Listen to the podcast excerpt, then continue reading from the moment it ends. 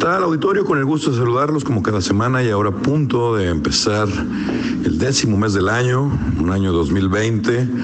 que muchos desean que se acaben, como si milagrosamente, empezando el 2021, se fueran a acabar los problemas.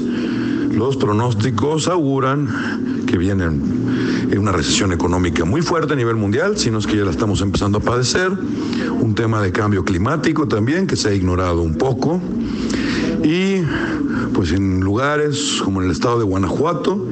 tenemos un problema que ya venimos arrastrando desde hace años, que es el tema de la inseguridad pública, originada principalmente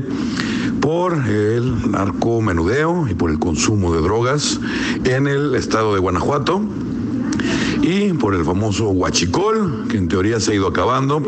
porque lo fuerte del negocio pues, era desde internamente, desde Pemex, como se declaró en su momento, donde tenían revelación y responsabilidad directa exfuncionarios de esa petrolera, eh, coludidos obviamente con externos e internos de nuestros tres órdenes de gobierno. El punto es que vemos todavía en el estado de Guanajuato un tema grave, gravísimo, de fosas, de desaparecidos, de homicidios constantes, de masacres ya colectivas, en anexos, en centros nocturnos, en restaurantes, ejecuciones a plena luz del día,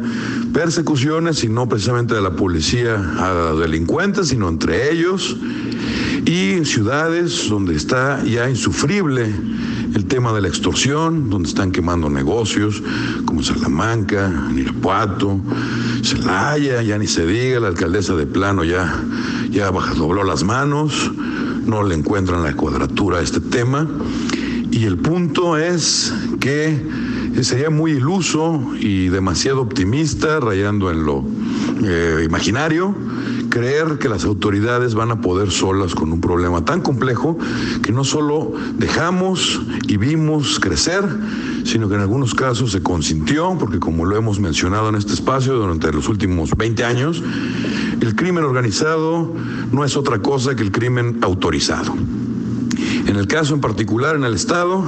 Vemos que ya se fue de las manos, la detención del marro no implicó ninguna disminución en el tema de las ejecuciones.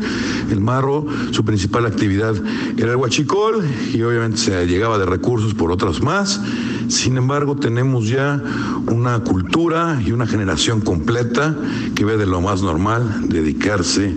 a este tipo de actividades, donde cuando se quedan a deber no se cobran con abogado ni con actuario, sino que se cobran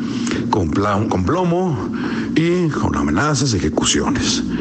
El punto es que si seguimos aletargados como sociedad esperando que una autoridad que ya está eh, así que enlodada, que está enmohecida, que ya está oxidada, nos venga a solucionar el problema, estamos equivocados. Seguimos confiando que una autoridad que nos tiene secuestrados psicológicamente con un síndrome parecido al de Estocolmo eh, pueda ser parte de la solución cuando es parte del problema. El punto es para dónde sernos, qué podemos hacer, lo hemos hablado, si nuestra solución simplista para un problema tan complejo es votar por el partido contrario, para castigar a los que estaban, a ver si cuando regresen ya se van a portar bien, esa etapa ya la superamos también. Ese barco ya zarpó, ya nos dimos cuenta que no, en muchos casos el remedio es peor que la enfermedad. Vemos que estamos rehenes de grupos políticos donde son los mismos que nada más están rebotando de un puesto a otro. Y si no son parte de la solución, son parte del problema. Se les acabó ya la imaginación, ya no necesitan hacer propuestas ni trabajar para solucionar y brindarle tranquilidad a los ciudadanos, porque ya ven que las elecciones no se ganan con eso. Se gana con operación política, a billetazos, vemos una autoridad voraz que no sabe de dónde sacar dinero y no precisamente para beneficio de la sociedad, ya que vimos gobiernos anteriores que presumían ahorros históricos, después se los acabaron, endeudaron el Estado, deuda sobre deuda, y pues cuando vemos en qué gastaron el dinero, pues curiosamente en obras cercanas a a la vivienda, a los familiares y a la realidad del gobernante en turno que ahora están disfrutando perfectamente sin pensar en el beneficio general, si era redituable, si era rentable, si había una proporcionalidad en lo que le estabas invirtiendo en determinada zona con los impuestos que generaba y que iba a generar después de la obra, pues eso no existe. Lo que existe es el capricho, la soberbia, la indiferencia, la indolencia, donde todos los que hemos sido víctimas del delito no encontramos empatía, no encontramos una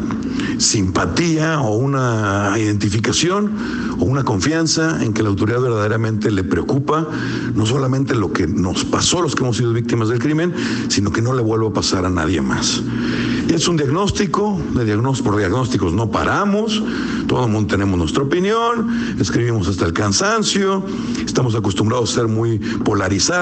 si le vas a determinado partido todo lo malo que pasa lo minimizas y atacas al contrario, o de plano queremos tapar el sol con un dedo. El punto es, para concluir, auditorio,